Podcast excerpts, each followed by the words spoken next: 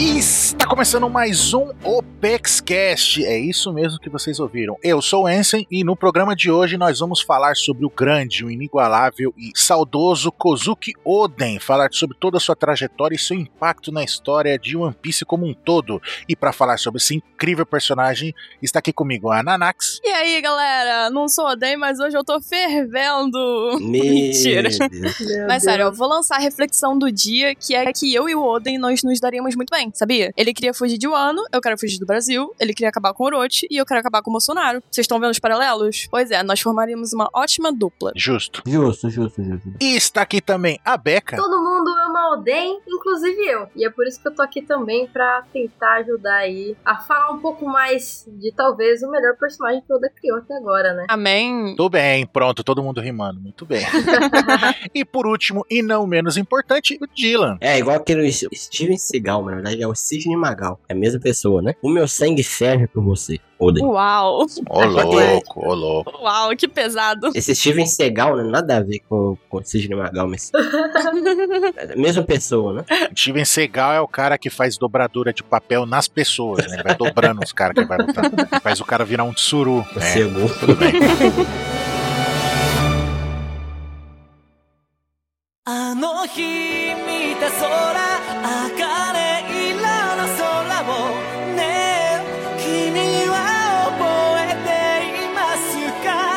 você falou das espadas do Oden, elas Uhum. merecem destaque. A Ami no Habakiri e aí, mano. Uhum. Porque, cara, elas foram forjadas pelo grande mestre Shimatsuki Kosaburo. E elas Uhum. são a- da, daquela classe, né? O Osamon. É, elas são daquela classe, né? Wasamono. a o Wazamun, que é a segunda classe de lâminas mais fortes, que só pedem pra Saijo o Wazamanu. A espada Uau. Yoru é uma dessas. E elas são temidas, né, pelos seus temperamentos vivos e impetuosos, né? Com elas a gente viu que o seu ataque mais poderoso, o Togen Shirataki. E o トゲン Totsuka. Olha Caraca, muito bom. só. Com esse último, ele foi capaz de derrubar o Kaido e ele fez aquela cicatriz que dói até hoje, né? É. Fez o Kaido gritar ai ai.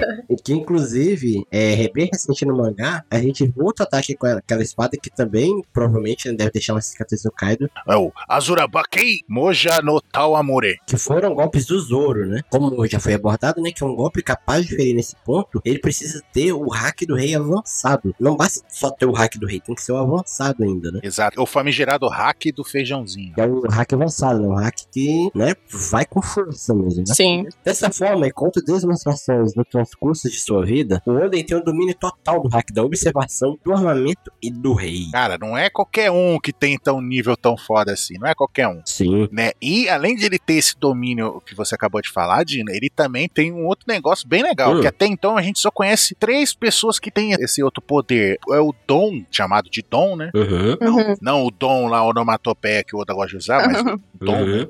essa dádiva, esse poder especial, que é a voz de todas as coisas, capaz de ouvir a voz que todas as coisas emanam, Uhum. né? E quais são esses outros três? O Luffy, o Momonosuke, seu filho, e o um carinha fraco aí que nem foi importante pra história do tal de Roger, vocês conhecem? Não, não conheço, não. É, eu ouvi falar desse Esse cara aí, viu? É, só ouvi falar, mas não conheço, não. Igual o Brook, né, falou, ah, eu ouvi falar de um molequinho desse aí, né? Tornou É. o Brook agora.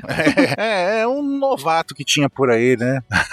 é, então, não importa qual é o foco do Oden, né? Ele sempre é notado como uma coisa forte, poderosa. E as suas espadas também, que tem um nível foda, ele tem um, cara, ele tem uma resistência, é quase um fator de cura que esse, esse Oden, o Oden tem, tá ligado? Exatamente. Mano, ele virou um homem bozo lá com a, com a Toque. Aí no dia seguinte, igual a Nanax falou, ele, ele tava de pé já, dando risada, zoando, tá ligado? Tava de boa. Ele, o bicho se recuperou muito rápido, cara. Ele ficou três dias dando cabeçada em rocha marítima e depois tava de boa. E também o hack dele é uma coisa monstruosa. É um hack capaz de fazer frente do Barba Branca e do Roger. Não é? Quem que faz isso? Ninguém, né? O Garp, talvez, é o que faz frente também nesse nível de hack. E a gente sempre vê as vitórias dele, são sempre coisas grandiosas. Ele foi. A gente já, é um resumindo que a gente já falou até agora. Né? Que ele transformou o Kuri, que era um antro de bandido, assassino e pessoas ruins, num lugar bom de se viver, Uhum. de, de morar, próspero, né? Que onde tinha fazenda paraíso, que a gente na época atual de One Piece a gente sabe, que é o único lugar que ainda produz comida boa e água potável, essas coisas em um ano. Também foi um cara que fez frente ao Barba Branca, né? Causou arrepios na espinha do Barba Branca, né? Quando ele tava lá pendurado na corrente, lá sendo arrastado no mar, passando por frio, tempestade, batendo a cabeça na rocha, como eu acabei de falar, tudo. E, cara, é- ele sobreviveu tudo isso e ainda se encantou com o Roger, deu um golpe quase fatal no Kaido.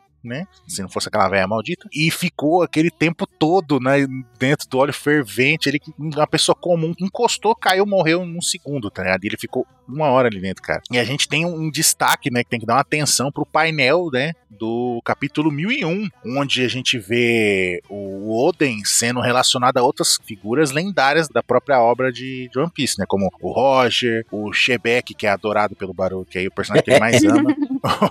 o Barba Branca, o Newgate, né? Edward Newgate, o Shanks, né? Que ainda era criança na época, mas hoje em dia é um Yoko, né? né? E aí a gente vê o nível de poder desse samurai, né? Um samurai lendário, né? Ele faz jus à referência, né? Que a gente vai falar mais pra frente sobre isso, né? Sem sombra de dúvida, a gente pode colocar ele como um dos personagens mais poderosos de One Piece já até então mostrados, sem pensar muito. Tá, então me digam aí, o que vocês acham se aquela armadilha não tivesse se concretizado, se ele teria derrotado o Kaido? A armadilha que eu tô falando é a véia fingindo que é o Momonosuke. Uhum. Vocês acham que ele teria derrotado o Kaido? Em rank de personagens de One Piece, qual a colocação que vocês iam deixar o Oden? Cara, ele tinha chance, de fato, mas eu acho que ele não derrotava. Eu acho que ele derrotava. Você viu a cara que o Kaido fez? Ele teve que ir no banheiro limpar a calça depois Sim. daquilo. Eu sou convicta que ele derrotava sim. Eu também.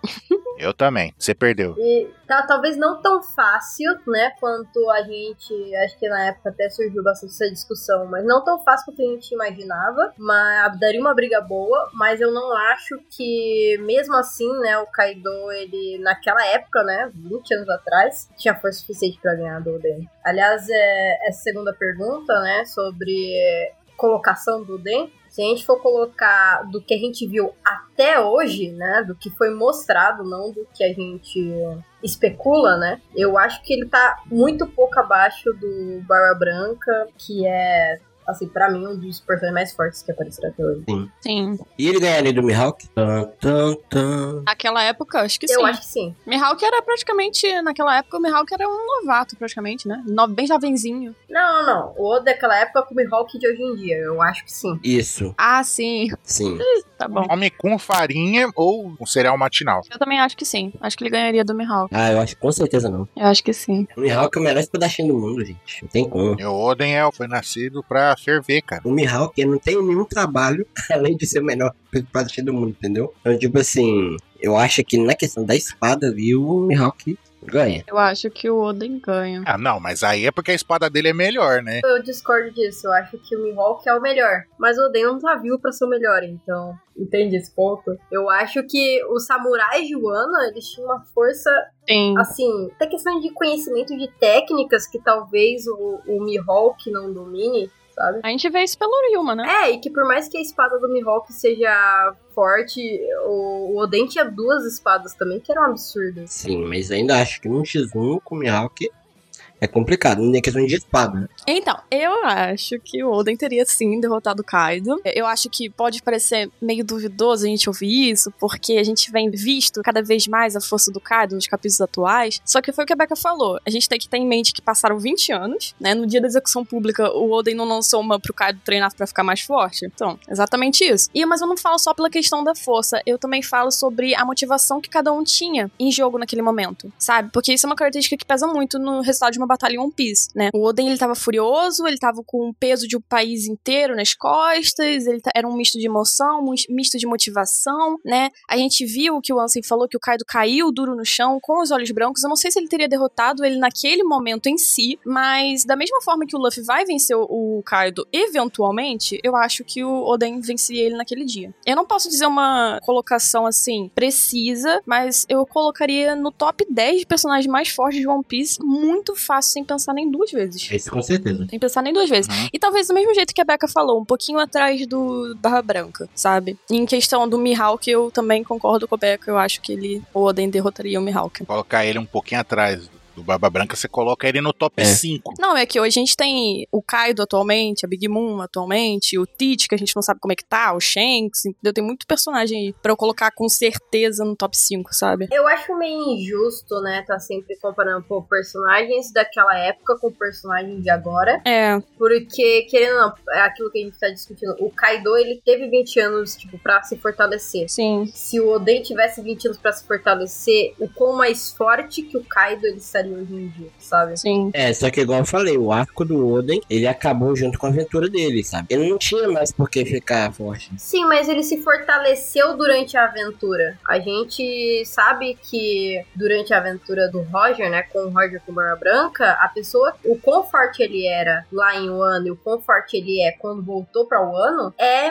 bem nebuloso, né? A gente não tem um, um parâmetro geral, o quão mais forte ele ficou durante a aventura. Sim, mas pra mim isso é um pouco mais complexo. Por exemplo, na minha opinião, o Barba Branca ele amassa o Mihawk com farinha. Na minha opinião, o Barba Branca amassa o outro com farinha, porque isso a gente viu, o Barba Branca é, é muito, muito forte. Só que ao Uhum. mesmo tempo que, que um é mais forte que o outro, não necessariamente porque um é mais forte que um, o outro é mais forte que o outro. É, cada situação é o caso. Sim. Pra mim, o Barba Branca ganha do Mihawk porque o Barba Branca não é espadachim. Já o Oden, pra mim, contra o Mihawk, o Oden ele tem trabalho de ser personagem foda, ele tem o trabalho de ser forte em diversos níveis, e pra mim o trabalho do Mihawk é apenas de ser um espadachim foda. É o que o Oda decidiu. é o outro fala, ah, isso aqui eu vou ganhar, e pronto. E- Essa é a verdade. É, não, realmente. E vale lembrar que os feitos do Oden, ele até hoje causam arrepios na organização global do universo de One Piece, né? Sim. que é o governo mundial. A Marinha, né, ela respeita imensamente a força dos samurais de Wano devido aos feitos do Oden, né? Sim. A- porque foi o Oden que mostrou pro mundo, né, quem eram os samurais de Wano. Sim. Nossa. E por fim, né, com o reconhecimento do seu valor, o Oden, ele tem até uma recompensa. Isso explica também por que, que o Sengoku e o Sakazuki, eles sabiam da existência do Oden, né? Sim. O Akainu até reconhecia o Oden como líder de divisão, né? Da época que Sim. ele fez parte do bando do Barba Branca. E aí a gente tem uma outra questão, né? Que o quão alto, né? Deveria ser sua recompensa, né? O, o, o que o Oden fez pro mundo, né? Sim. Sim. Aham. O quão reconhecido ele foi, né? Até que ponto chegou a recompensa do Oden. Sim. Principalmente depois de ter se juntado ao bando do Roger, né? E a gente sabe que todo mundo que teve envolvimento com o Roger foi caçado por muito tempo. Sim. Sim. E inclusive, o Oden, ele foi uma vitrine do Samurai Wano, né, pro mundo. E ele foi uma vitrine tão eficiente que o Akainu até hoje tem medo de ir. Ah, tem treta Wano? Vamos lá não. Aí, ganha pra caralho. Ai, ai, ai. Vou ficar aqui mesmo, sabe? Então é muito forte. Vou ficar aqui botando pavor num soldadinho bosta aqui. Vocês imaginam mais ou menos qual seria o valor da recompensa do Oden? Você já começou essa maluquice aí de recompensa? Então me fala aí, qual que é o valor que vocês acham da- das recompensas? 3 bilhões, no mínimo. Não, quanto que é do Roger? É 5 bilhões, não é? Cinco 5 e 500. Então, então três. Sim. Então, então três. Eu vou pra 3,5 porque eu ganho na margem, se for mais alto. Eu daria 2,500 ou 3 bilhões também, nessa faixa. Ele foi líder de divisão do Barba Branca, né? Fora. Não, líder de visão do Barra Branca, Piratas do Roger e também tinha a habilidade especial dele lá de ler a escrita, escrita dos poneglyphs, que com certeza o governo devia saber também. Isso. Com certeza, parte da recompensa dele era só pra isso, né? Mas eles sabiam, esse é o ponto, que os samurais de Wano, eles tinham. que existia essa herança, né? De saber ler e saber escrever poneglyphs. Acho que não. Eu acho que eles não sabem, não. Porque se soubesse, o governo mundial já tinha aí caído matando em cima de Wano. É, já teriam derrubado o Wano há muito tempo. Não tô falando da de Wano, não, tô falando do, do Oden, entendeu? Deve ter descoberto. Então, mas o Oden eu também eu acho que não. Vocês acham que não? Eles deviam imaginar que o Oden sabia ler. É, eu acho que sim. Não, porque em nenhum momento, né, mostra o como que eles iam imaginar, sabe? Só o fato dele estar com o Roger não significa que ele sabe ler. Ah, mas não tinha algumas informações sobre o Oden. Porque nem todo mundo da tripulação do Roger sabia ler. Ele ficou muito tempo fora de Wano pra eles não suspeitarem de nada. Nada, sabe? Não, eu acho que existe uma recompensa por ele saber o que tem no Laftel e por ele ter ido com o Roger até Laftel. Uhum. Mas não porque eles sa- sabem que o Oden sabe ler os poneglyphs. Tão pouco quanto escrever. Você acha que eles não eram cientes dessa habilidade do Oden? Eu acho que não. Não, senão 4 bilhões no mínimo. Então eu acho que era. No mínimo mesmo. Eu acho que eles eram suspeitos dessa habilidade do Oden. Deve ter influenciado um pouco na recompensa dele. Mas, óbvio que a maior parte também foi pelo que a Becca falou, né? Só que a gente também não pode entrar muito nessa vertente de saber sobre o que tinha em um ano e tudo mais, porque tem uma discussão até hoje, né, sobre isso, né? Sim. Sobre porque o ano foi fechado. No século perdido. E querendo ou não, eles teriam ido atrás de Wano. Eu já tenho minha teoria. O poder externo, ele sabia que tinha alguma coisa em um ano. Então, Entendeu? Por isso que eles fecharam. a Marinha pode não saber, mas eu acho que assim. O governo mundial, sim. O tanto que os velhos do governo devem conhecer da história, então, Os Gorosei, né? eles devem saber sobre a importância dos samurais em relação ao poneglyph. Então vamos supor tipo assim, sei lá, um velhinho lá sabe, um dos Gorosei, aí ele dá uma cutucada na marinha. E se ele souber, sabe, ele tenta dar umas indiretas? Ah, talvez ele sabe, né? Ah, mas aí tá um Hum. porém. Se os velhos, principalmente se o Gorosei sabe que o ano, alguém, pelo menos uma pessoa em um ano, sabe ler e produzir poneglyph, mano, ele já tinha mandado 200 Buster Call ao mesmo tempo atacar o ano, cara. Ele ia ficar apertando, pegar aquele Dendemushi dourado lá, ficar apertando igual um. Mas não é por isso que o ano foi fechado. Eu acho que a gente tá esquecendo do fato também que, mesmo assim, a Marinha, ela tem medo de chegar até o ano, sabe? Sim. Até por isso que a gente falou, né? Pela força que eles conheciam do Oden, eles pensam, nossa, imagina se for um país com 500 Sim, Oden, sabe? Acabou, não dá. Entendeu? Não, aí eles já viram assim, perdemos, né? Isso mesmo. Então, às vezes, eles nunca foram atrás do ano porque eles não têm poder o suficiente. Porque, por exemplo, explodir Ohara, ele é um feito muito mais simples, porque era uma ilha muito pequena, de Pesquisadores. no West Blue, de pesquisadores, todos civis, sabe? Uhum. Em um ano, a gente tá falando de um país de guerreiros, né? Samurais extremamente fortes, né? E temidos pela organização mundial. Sim. E que às vezes eles nunca tiveram os culhões de ir lá acabar com tudo, sabe? Já por Uhum. ser um país fechado. Mas eu ainda acho que eles vão saber.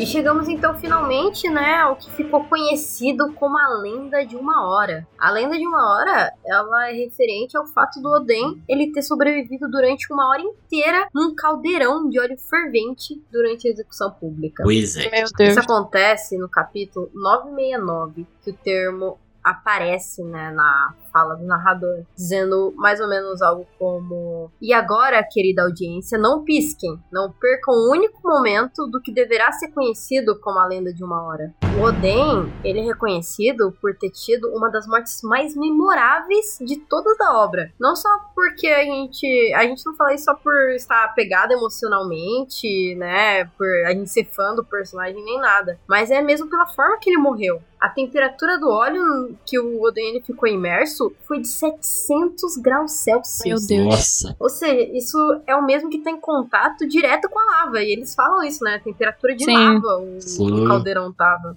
E ele aguentou tudo isso, além do peso de nove banhas vermelhas nos ombros dele. Meu Deus. E, tipo, se a gente for parar pra pensar, somando o peso de todos eles, é possível que seja, tipo, umas 4 toneladas, sabe? Nossa senhora. Sim, é uma galera grande, né? Ah, Fora a plataforma que ele arrancou do chão. É. É, fora o peso da plataforma, ele se sustenta nos próprios braços, assim, sem mais nada. A gente vê um paralelo envolto também no lugar onde ele morreu, né? Onde foi escolhido pra ele morrer. Porque 20 anos depois, o Yasuye, né? Que, tipo, foi um dos maiores aliados que o Oden teve, ele também foi executado nesse mesmo local, ali na capital das flores, na, naquele mesmo. Uhum, naquela mesma área, né? sim. O Oden fala, né, que o Roger teve uma vida maravilhosa. O que a gente pode falar que foi a vida do Oden, né? Um desfecho incrível com o personagem, que ele teve, tipo, uma introdução e um desfecho tão incrível quanto. Exatamente. Né? Fora, assim, todo o simbolismo da da execução dele. Sim. Que torna uma sentença meio que sem saída, como o que vira, né, a redenção do povo, né? A profecia da redenção do povo de Wano. Sim. E, assim, um sacrifício, né? Mas também um brilho de esperança que o Oden deixa para todos os seus seguidores, pro seu país, né? De- do amanhecer É, de Wano. exatamente. O que, que vocês sentiram quando vocês viram a cena de execução pública do Oden? O que, que vocês acharam quando viram a primeira vez? Gostou, não gostou? Que vocês sentiram? Qual parte que vocês acharam mais incrível? Vai desde a hora que ele chega lá e fica encarando os dois lá, até a hora que ele joga todo mundo pra fora e morre sorrindo. Então, cara, eu acho que a, essa execução do Oden, ela foi o clímax de toda a sua existência, sabe? Tudo que foi contado pra gente, esse é o ponto mais alto, porque ele foi levado num limite que nenhum ser humano aguentaria. E de primeira, assim, depois eu fiquei, "Ah, não acredito, sabe? Foi um mix de reação, não tinha é. Sabe? A cada página era um sentimento diferente. Como eles decidiram né, carregar tudo nas suas costas, é, levar todo o peso consigo, dar sua vida em salvar, né, dos seus retentores, sabe? Toda a vida dele, tudo sendo levado para aquele momento, é simplesmente forte, sabe? Essa acho que é Sim. uma palavra que resume muito bem. É forte, digno, Uhum. Todas as palavras que resumiriam o Kozuki Oden podem resumir também a cena da, da sua execução, sabe? É, é honrado, digno, protetor, acolhedor, sabe? Até no, no seu último momento ele acolheu todos os seus Uhum. seguidores nas suas costas, sabe? Não, não foi nada além, tipo assim, do que o que ele é, sabe? Na sua execução, ao menos foi isso que eu achei. Exato. Então, eu, eu fiquei muito triste, né, por ter sido. Aquilo dali foi uma tortura. Foi uma forma, Uhum. assim, de morrer extremamente cruel e pra um personagem que eu amo muito. E a gente tava acostumado a ver ele sorrindo, se divertindo, brincando, né? Então, vê-lo sofrendo daquele jeito, sendo machucado daquele jeito, nossa, a gente acabou comigo. Eu acho que com certeza foi a morte que eu mais chorei, entendeu? Eu consegui chorar mais na morte do Oden do que na morte do Ace, que é um personagem que importa muito pra mim também. Exatamente pela dinâmica dela, pelo simbolismo por trás, o sacrifício do Oden, o amor que ele demonstrou pelos nove bainhas vermelhas naquele momento. Gente, ele é um personagem que faz muito mais do que fala, né? Ele prefere demonstrar o sentimento do que confessá-lo. Aquela cena ali é uma prova disso. É um Uhum. ato de amor surreal, entendeu? E o atributo, assim, dela que mais me impactou foi a intervenção da Shinobu, que a gente já tava no fundo do poço. Aí o Oda coloca aquela mulher lá pra gritar, pra ficar falando de tudo o que o Oden tinha feito naqueles cinco anos, que a gente não sabia até aquele momento. Então, pô, cara, essa cena me socou até o, até o tártaro, entendeu? Uhum. Mas eu amei, eu amei, porque foi a morte com um artigo maiúsculo, foi um final digno pra um personagem tão incrível que nem ele. É aquela morte que a gente vai lembrar, assim, durante muito tempo ainda. E pra mim ela teve também um outro impacto, que é naquele quadro, né, que a gente Uhum. conhece como um dos mais impactantes, né, que ele, ele pega os bainhas vermelhas nos braços, né, sustentando a tábua em cima dele, e aí os bainhas, né, um dos bainhas fala, não, é, Lord Oden, nós que deveríamos estar aí te carregando, né, Sim. e a gente sabe o quão no Japão é forte, né? Esse, esse peso de desonra, né? Você você se sentir na tipo a desgraça, né? Por você Sim. conseguir proteger algo, etc. Para um, pra um samurai, para um soldado, etc. E como pro Oden, é, esses títulos nunca importaram, sabe? Ele nunca se importou com o que é o, o que são os rótulos, né? Dentro de Wano para si mesmo e para os próprios subordinados. Ele nunca se importou em ele, né, ser aquele que vai carregar os subordinados e não os subordinados vão ser aqueles que vai carregar ele. Sim. Então, até o final, ele foi essa pessoa que negou, né, os parâmetros do ano, né, e tomou pra si a responsabilidade de um país inteiro e que sabia, né, no momento em que ele foi declarado a pena de morte, ele sabia que o destino dele ali era morrer e o que Sim. ele podia fazer pra deixar algo. É esse tipo de vigor, é esse tipo de característica do Oden torna tão forte a cena, né? Porque Exato. o peso não é só sobre ele, mas todos os banhas que estão ali, a culpa que eles carregam, o sentimento do povo que deixou de acreditar nele. E como a Nanaki disse, né, quando a Shinobu conta a verdade, né, eles já não tem mais volta. Sim. O Oden já tá lá mergulhando no caldeirão há quase uma hora inteira e ele só tem o que torcer por ele, porque eles próprios também condenaram o Oden, sabe? Então é uma culpa Foi exatamente isso. inteira em cima do povo inteiro de Wano, mas que o Oden puxa pra si e não deixa isso abalar até o final. É lindo. Demais, demais. Eu e digo mais. Não só os- tudo isso que a Becca falou, mas também o peso da esperança de um futuro melhor. Quando ele joga aquela tábua lá, plataforma junto com os bainha pra longe, tipo, não, agora vão. E taca eles e fica ali pra morrer, tipo, né? Cara, é tipo aquilo, não. Eu fiz o que pude até onde aguentei, agora vocês continuem e realizem minha vontade, que é abrir outro país de um ano. E, Tipo, o peso que ele jogou pra longe ali, tipo, esse fardo, tipo, ele tava carregando tudo esse tempo. Sim. Tipo, é uma puta metáfora isso. Ele tá carregando os bainha nas costas e depois ele jogar os bainha, tipo, longe, igual que a Toque fez, né? Jogou eles pro futuro, né? Tipo, a esperança foi jogada pro, pra É. frente. Então vai, tipo, segue, continua, tá ligado? Isso é uma metáfora muito foda. Ele tira os pesos dos ombros, né? E descarrega Uhum. tudo isso neles, né? Tipo, Uhum. Exato, ele joga pra eles a força dele. Vão, vivam, abram as fronteiras, realizem meu desejo. Porque Uhum. é isso, né? Já tinha acabado pra eles no momento. Exato. Exato, e morre sorrindo, como, né? Sim. Como um D. Totalmente. Mas ele mesmo não sendo um D, mas ele morre e mostra o quão foda foi o Oden até no final, cara. É muito foda. Totalmente, cara. E um detalhe interessante que o cabelo do Oden pode ter sido uma ideia consequente que o Oden teve pra uma cena dele segurando a plataforma sobre a cabeça dele, né? Que assim, ter sido assim, uma dica, né, do, do cabelo dele amassado, como se tivesse segurado algo, né? Poderia ser assim um uma brincadeira do Oda com isso, né? E, assim, já que a gente tá falando de detalhe interessante, qual foi a inspiração desse personagem lendário, né? Porque, cara, não é do nada, né, que alguém resolve matar um personagem, assim, de, de, maneira, de uma maneira tão cruel, né? Tão forte, tão poderosa, né? Então, Uhum.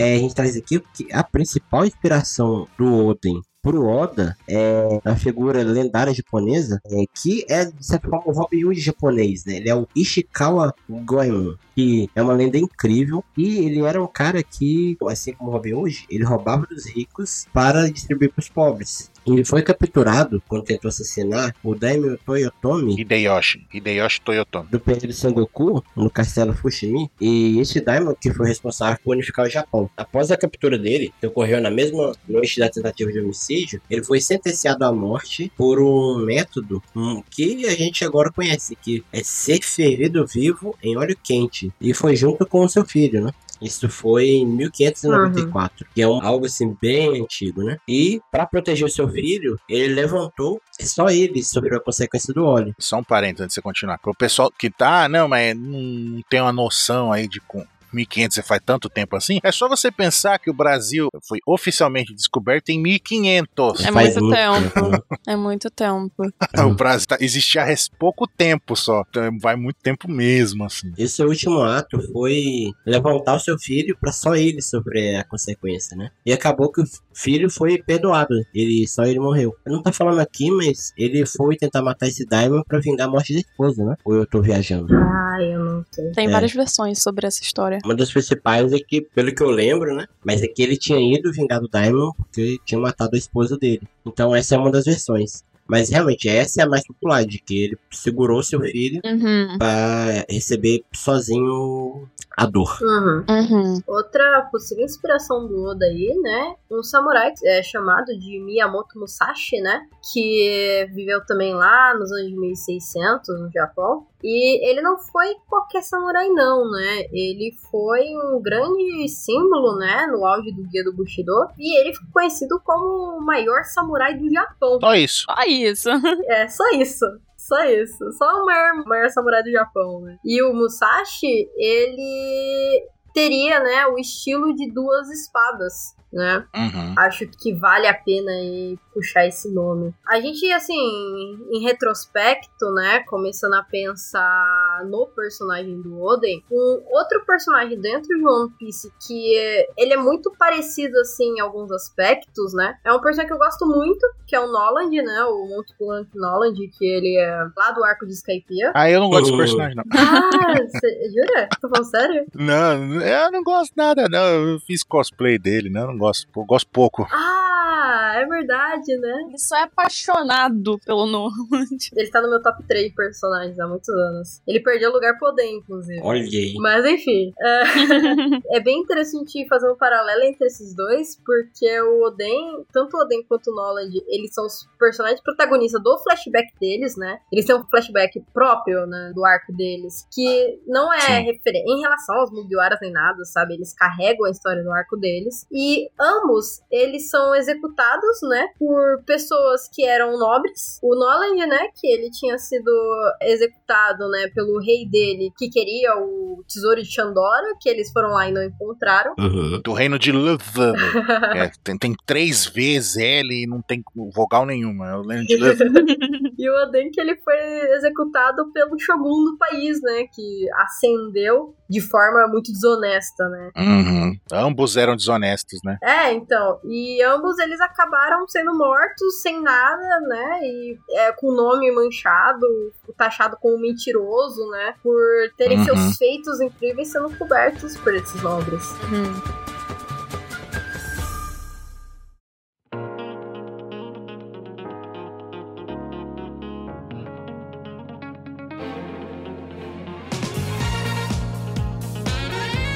Uma outra que a gente pode levantar aqui é referente ao Hércules, né? Ou Heracles, como é o nome grego dele, né? Hércules é o nome romano que acabou sendo mais difundido, né? Que ambos possuíam uma força fora do comum quando eram crianças, né? O Hércules matou uma serpente recém-nascida e esmagou a serpente com a mão. Meu Deus.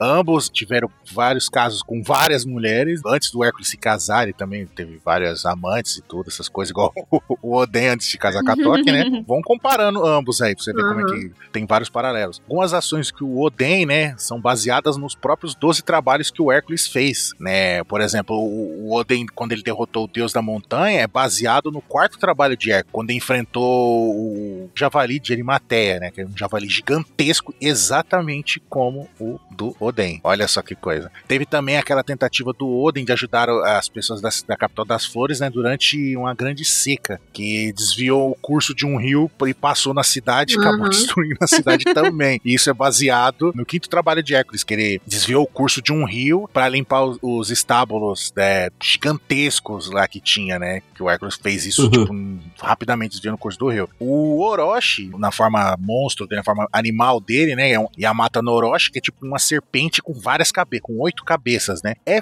completamente similar à Hidra da lenda grega, né? Que é a Hidra de Lerna, que ela tinha sete cabeças, no caso, né? Que o Hércules teve que matar cortando e depois queimava o, o cotoco pra não nascer outra no lugar, né? Que todo mundo sabe aquele negócio. Cortam a cabeça da Hidra, nasce duas no lugar, que acabou. Duas no lugar. Em vários lugares tem referência a isso. Tem também o 11 primeiro trabalho que, o- que o Hércules teve que fazer, que era nada mais, nada menos que tomar o lugar do Titã Atlas, que estava preso no Tarto, e segurar o peso de todo mundo da abóbada celeste. Tipo, você consegue conceber um negócio Uhum. desse? Foi o que o. Hércules fez. É um óbvio paralelo também com o Oden segurando ele todo o peso dos Bain, que a gente acabou de falar, né? Do peso da nação inteira, da esperança de um povo de um futuro melhor, né? Ele segurou nas costas ali até os seus momentos finais. É lógico que também todos foram rejeitados por causa de seus familiares. No caso, o Hércules era rejeitado pela Hera, que era a esposa do pai dele, né? Que fazia ele sofrer o máximo que conseguia, tudo,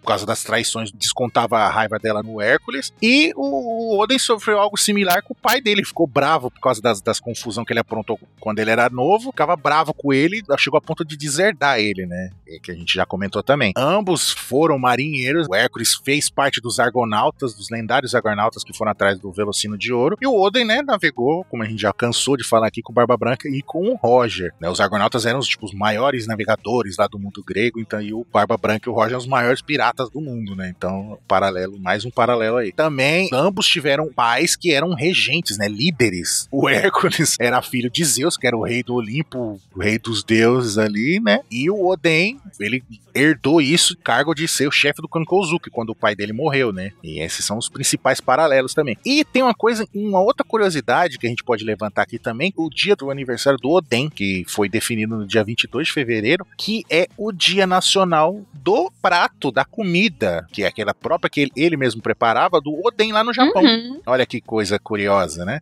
Além de tudo, e outra curiosidade é que no o dia que foi lançado o capítulo que ele morreu, que foi o capítulo 972, foi exatamente no dia 22 de fevereiro. Olha Aí, olha. cara, olha só. Timing, Olha né? as coisas que o Oda faz. Cara, chega a arrepiar isso, tá ligado? Tipo, não é coincidência, tá ligado? O Oda fez de propósito.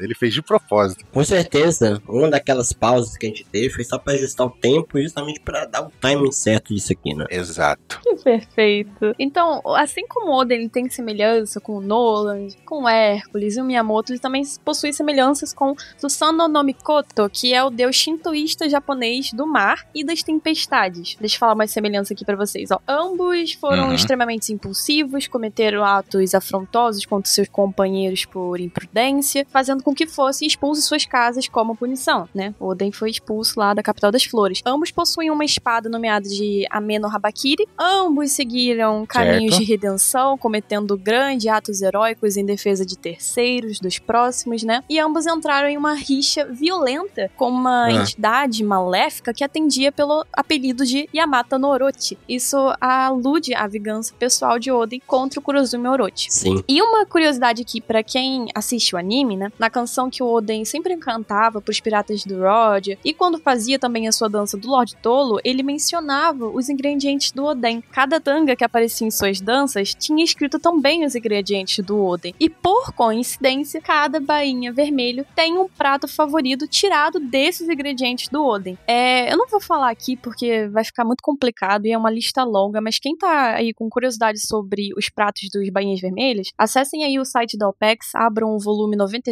da SBS que tá na página 9, que aí vocês vão ver direitinho sobre cada um, ok? Ok, ouviram a dica, então vamos continuar aqui. Agora a gente vai entrar num tópico aqui interessante, que é a importância que o Oden tem para o One Piece em geral. Caso vocês não tenham percebido ainda, ou pularam o cast então agora, pularam o cast e estão nessa parte sem querer, vocês não sabem a importância do Oden, a gente vai falar. Que, tipo, toda a construção que ele teve, o tempo de narrativa que ele teve em One Piece, ele mostrando pra gente. O Oden, ele amarrou várias pontas que o Oda deixou solta de propósito, sabe? Tipo, igual a Becca falou lá atrás, falou, tipo, que ele escreveu aquele detalhezinho do lado do Poneglyph lá em Xandora, lá no, do lado do sino de Xandora. Tipo, é um negócio que foi levantado, tipo, muito tempo atrás, o Oda já deixou essa ponta solta de propósito pra ele depois ele puxar, como várias coisas que ele faz. E a, a importância dele de ter anotado no diário toda a sua jornada, a sua aventura e as descobertas que ele fez, junto com o Barba Branca e com o Roger, no diário, né, que foi lido pelo Yamato e agora tá sendo lido pelo Momonosuke nos capítulos recentes. Do conhecimento que ele teve do século perdido, quando eles chegaram em Laufey Tale, essas coisas todas, e a importância inestimável que tem o, o Oden pro Kankouzuki e para todo o país de Wano e tem relação com todo o universo de One Piece, todo mundo de One Piece, a importância que tem o Wano e o Oden pra One Piece, certo? Sim, e aí é tá, né? Pra gente entender realmente toda a importância do Oda, a gente precisa voltar às raízes da sua origem, que é o seu clã, a família tecedora do futuro, os Kozuki. Certo. É, em primeiro lugar, em japonês, os kanji de Kozuki, eles significam luz do luar. Podemos dizer que o Oda encontrou uma forma de eternizar, entre aspas, esse clã, dando um nome que pode ser associado à esperança, honra e animação, né?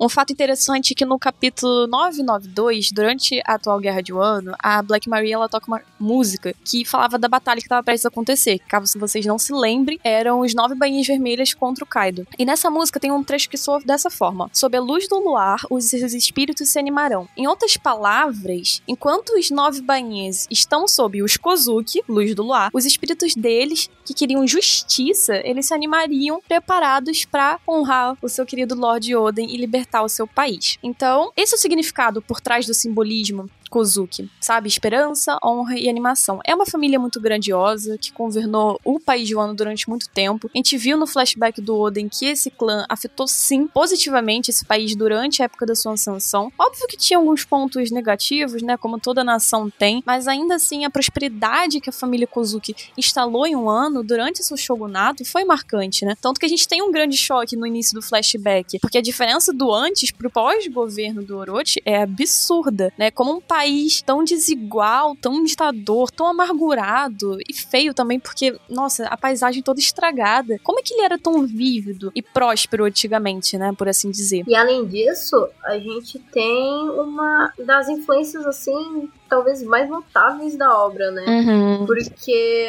além das fronteiras desse país isolado, durante gerações, o clã ele tem sido uma linhagem de pedreiros, cortando e talhando pedras, né? Há oito séculos no passado, dado certo momento do século perdido, os Kozuki eles construíram pedras com informações indestrutíveis que permeariam aí a história, né? Mesmo com o passar de gerações e gerações, que são o que a gente conhece hoje como os lendários poneglyphs e com isso, né, a gente sabe que eles são uma chave essencial para influenciar diretamente o mundo e o futuro dele. Exato. E assim, é nesse flashback também que a gente descobre que o Kozuki Oden, ele é o herdeiro disso tudo, desse clã, dessa técnica, dessa Uhum. verdade, né? E ele pode até ser encarado como uma espécie de herança histórica no mundo de One Piece. Exato. Porém, assim, como a gente já falou, né? O clã Kozuki ele só é a pontinha do iceberg pra gente entender qual que é a importância e a finalidade do Oden pra obra. O que vocês acham sobre tudo isso, né? Sobre o qual que é essa relevância do clã Kozuki, as curiosidades sobre ele, o, o que mais, né?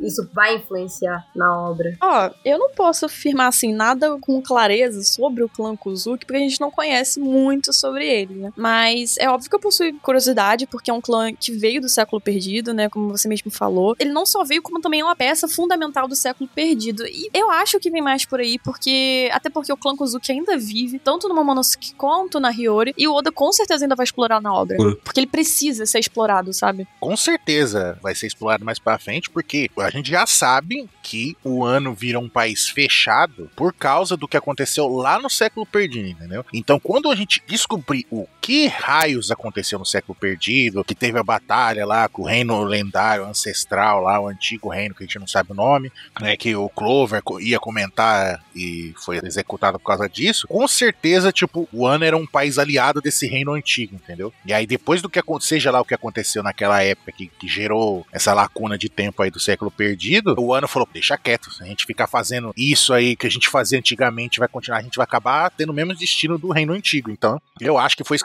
que, motivou eles a se fecharem. Também acho. Só que eles, ah, a gente não pode deixar a história perdida que né, eles mantiveram a tradição lá do Poneglyph, escrever a história, todas essas coisas. É, mas isso aí não, não vem ao caso agora. No universo de One Piece também, tem a herança, né? A viagem do Oden, né? Ela trouxe muita, muita coisa pra One Piece, né? Então, após ele ter feito, assim, melhorado as políticas internas de Wano, quando ele finalmente saiu, ele conseguiu buscar respostas e ampliar seu horizonte, Uhum. conhecimento, e sair da sua zona de conforto, né? E contribuir para ampliar o conhecimento. E essa viagem fez ele perceber que existe todo mundo lá fora, sabe? E que o ano é importante para esse mundo e que o futuro depende também de Wano, né? Ele viu também como a forma como o governo mundial lida com o mundo. Porque quem mora em Wano não tem essa percepção de como tudo funciona, de como tudo funciona aqui fora, sabe? Exato. Principalmente o reconhecimento vem quando o Roger, que é um dos piratas mais fortes do mundo, né, um dos piratas mais incríveis, que tinha influência em todo lugar, ele pede um favor ao Oden, um homem que carrega nas suas costas toda uma herança histórica, né?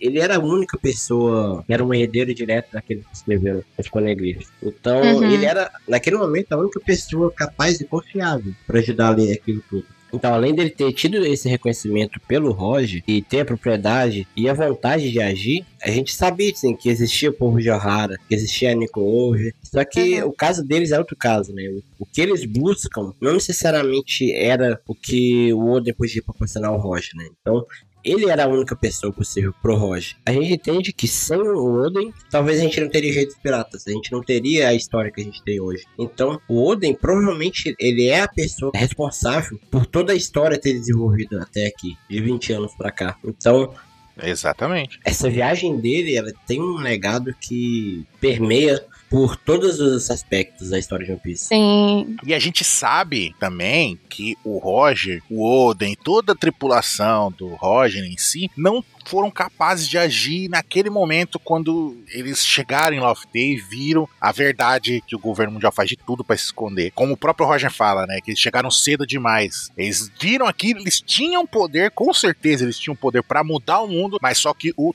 tempo Não era o tempo certo, né? não era o momento certo. Isso. E ele volta a falar isso de novo, no caso, o Ray ele fala exatamente a mesma coisa pra Robin lá em Sabaody, quando o grupo, os Mugiwaras conhecem ele e a Shaki lá no bar dela. Ele fala isso, né, que eles foram rápidos demais, né, mas não tinha outra opção pro Roger, porque o Roger, né, a gente já sabe que ele tinha uma doença, que ele ia morrer em um ano, então ele tinha essa urgência de conseguir fazer isso antes dele morrer. E por isso, ele acabou influenciando uma geração inteira com aquele discurso dele lá, que o anime é, estraga, né? Porque o anime bota um carinha perguntando pro Roger do One Piece. No mangá não tem isso.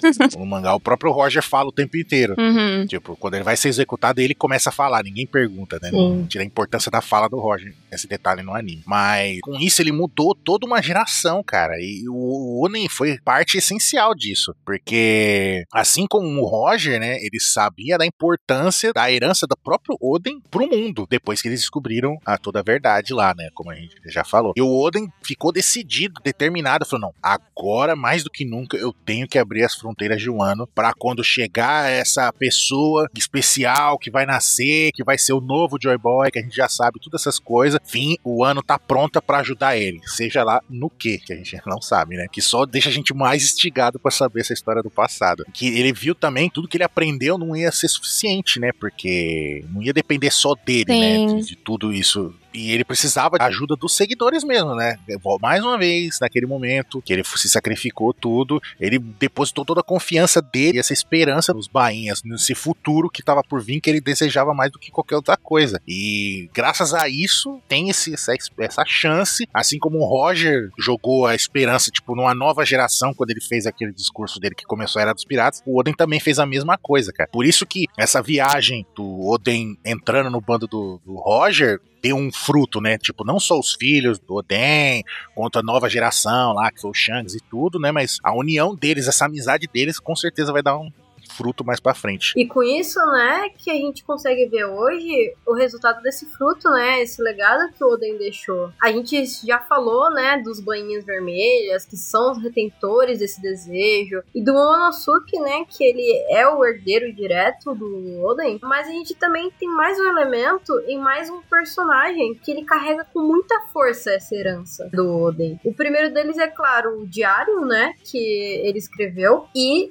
o portador desse diário, que é o Yamato. O Yamato, ele é um símbolo muito importante disso tudo, porque, assim, a gente tem um personagem que ele não conviveu diretamente com o Oden, mas ele conheceu, né? Ele conheceu tudo que o Oden fez e acreditou, ele reconheceu seus atos, a sua importância, a sua história, né, através do diário. Ele foi inspirado pela execução do Oden, aquilo que foi exatamente o efeito que o Oden tentou passar, chegou e alcançou o Yamato. Uma vontade a ser herdada, né? Sim, a vontade de ser herdada. E ele escolhe seguir o caminho e carregar o legado pro futuro. Inclusive, adotando uma identidade do próprio personagem, né? O próprio nome de Oden. Mesmo que o Kaido, né, sendo grande inimigo do Oden, né? E pai do Yamato. E, tipo, mesmo com essa barreira, isso não impediu que o Yamato ele fosse tocado por essa inspiração que o Oden deixou, Sim. né? Pois é. E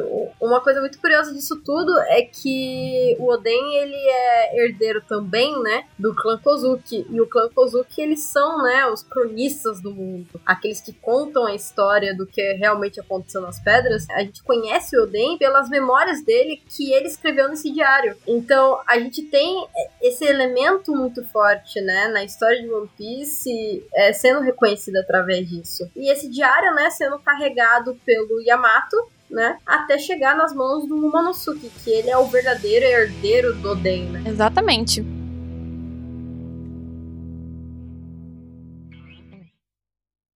シ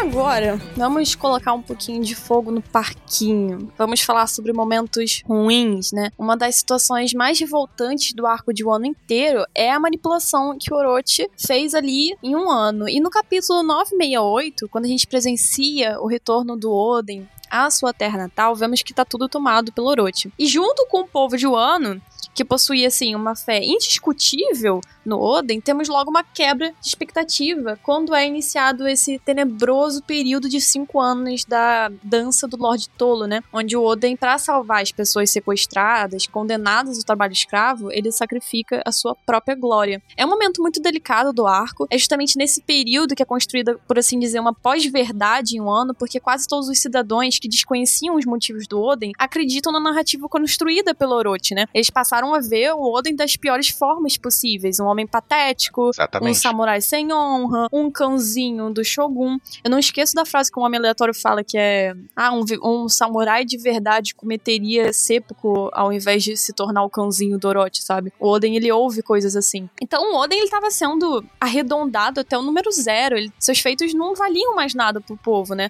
Aí você funciona como. Aí você vê, no caso, como funciona o peso das coisas. Um homem que tinha presenciado a maior aventura do mundo chegou no ponto de se ajoelhar perante o Orochi, deixar o Orochi pisar no seu rosto, né? E um paralelo interessante é que assim que o Oden ele retorna ao ano, ele descreve o Orochi como um tolo fraco covarde, né? Sim, Com o passar do tempo, o Oden se torna, aos olhos do seu próprio povo, igual ao seu inimigo, um tolo, fraco e covarde. Então, óbvio que no momento que a população ela descobriu a verdade sobre o Oden, isso desencadeou uma revolta instantânea neles, né? Mas já era tarde demais para agradecer ao querido Lord Oden. E a gente vê que tudo isso se conecta lá no comecinho, porque a gente chega em um ano achando que o Oden era o salvador, assim. Porque, porque isso foi contado pra gente pela visão daqueles que sabiam a verdade, pelos seus samurais. Só que a Uhum. gente tem um choque tão grande ao ver que o povo de Wano, a maioria, despreza o Oden e a sua memória, quanto exaltam o Orochi. Exato. Então a gente vê que a história, não contada assim pelas pessoas, não foi exatamente como aconteceu. Então o Oden, ele é desprezado até hoje. Poucas pessoas sabem da verdade do que realmente aconteceu e pra eles o Orochi é o herói, né? Inclusive surrupiando até mesmo o título de duas espadas do Oden né, pro Orochi. Que a gente vê que algumas crianças falam, ah, eu queria ter o estilo de duas espadas igual ao Ai, meu. Deus do céu. E é ensinado na escola, cara. Isso é muito zoado. É como o tempo distorce os fatos e como quem tá no poder dita as regras. Né? Isso é uma Exatamente. revive de acordo é, em muitas histórias, né? E Oda, assim, não poupa linhas, né, pra mostrar isso. Existe uma frase muito conhecida de que o próprio Doflamingo diz no arco de Marineford que é o lado vencedor estará livre para contar a história. Sim, Exatamente. Acreditam a justiça. exatamente isso. No mundo real mesmo, isso é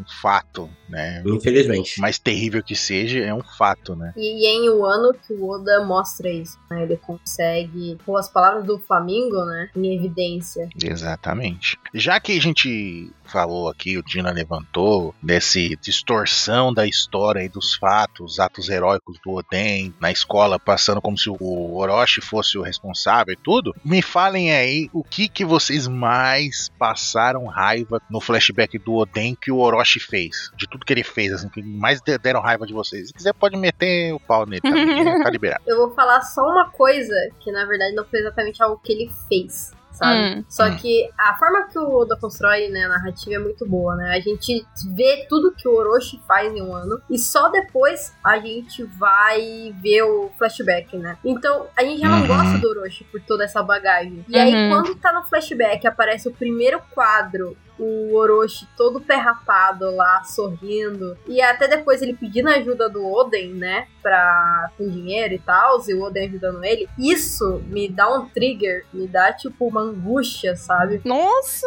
Porque a gente vê ali, assim, ao vivo, e vividamente, a história acontecendo, A sabe? cara de pau dele.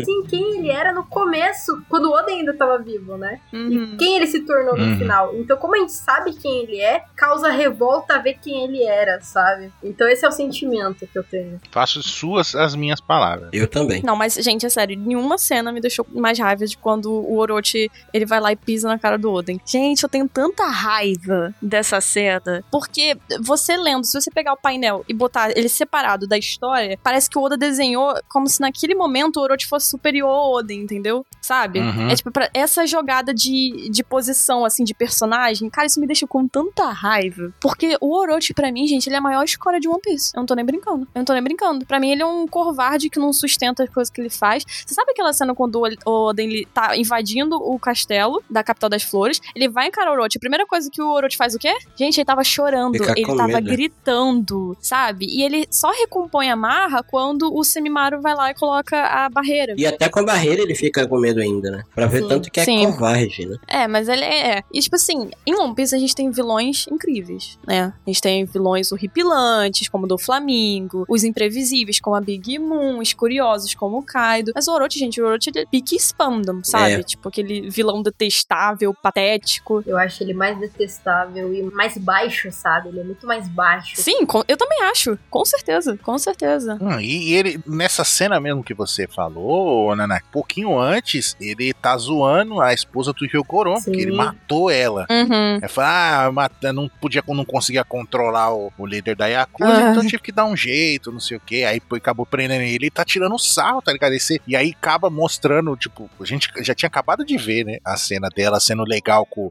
o Oden, aí depois Sim. ele, ele lembrando dela sendo gentil com ele, e aí, isso- e aí ele tirando sarro da morte dela e foi Ah, executar, ele é mano. E aí mostra a cena dela morrendo, a- o áudio, né? No anime mostra o áudio dela morrendo, no mangá só mostra o balãozinho da fala da cara. Um desgraçado. É muito revoltante. Cara, e ele é desprezível em tantos níveis, porque assim, é, ele não é que nem, por, por exemplo, o Hispano, que ele só quer, sei lá, o poder, ou ele tem uma justiça distorcida e ele quer fortuna ou algo assim. Não, cara, ele quer ver a desgraça mesmo. Quando eles estão lá e a Shinobu ela tá contando a verdade sobre o Orochi, sobre o Oden, né, o trato deles, ele fala que não, que ele só Só por ele só quer se vingar de todo mundo que tratou ele como um merda. Então ele quer, ele tá lá no poder pra ver a desgraça de Wano acontecer aos poucos. Totalmente. Gente. Isso assim, cara, isso é, é horrível em tantos níveis, sabe? Um governante que ele só quer matar as pessoas. Ele é uma mocreia. E ele quer ver todo mundo sofrer aos poucos. Esse é o tipo de personagem que ele é. Ele é Sim. ridículo.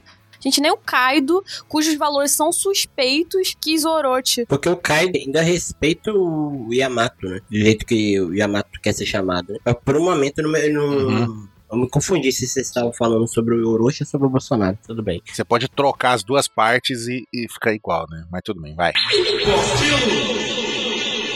E, gente, finalmente, né, a gente pode deduzir que os bainhas, eles são conhecidos como os responsáveis por liderar essa revolução e colocar em Aham. ação tudo aquilo que o Oden, ele morreu tentando proteger. O Momonosuke, né, junto com os bainhas, ele, por ser filho e herdeiro do Oden, ele é o responsável por levar filosofia política e liderança para o país Wano e permitir finalmente que o Wano se abra para o mundo. E o Yamato, ele vai ser aquele que vai responsável por levar o conhecimento dele e os ideais do Oden a bordo do Sunny-Go, contribuindo para levar liberdade para o mundo do lado do Luffy, né? Assim como o Oden ele contribuiu para a liderança do Roger, Sim. né, gente? E de certa forma a gente vê dois pontos importantes nisso. O primeiro é a relevância do Oden, né? Em toda a obra, tudo isso que a gente já falou, porque ele foi um homem único no mundo de One Piece, não existem dois Oden. E o segundo é nos mostrando o início de um símbolo para a história, né? O personagem que ele influenciou e conectou tantos pontos importantes, que tanta coisa, que tantas perguntas não respondidas, né? No fim, né, o Oden ele continua sendo um marco de One Piece, porque a gente tem, por exemplo, no capítulo 1007, aquele capítulo extremamente polêmico, que o Oda ele trouxe a imagem do Oden de volta à tona, né? Um Oden falso que o Kanjuro fez com o poder da Akuma no Mi dele,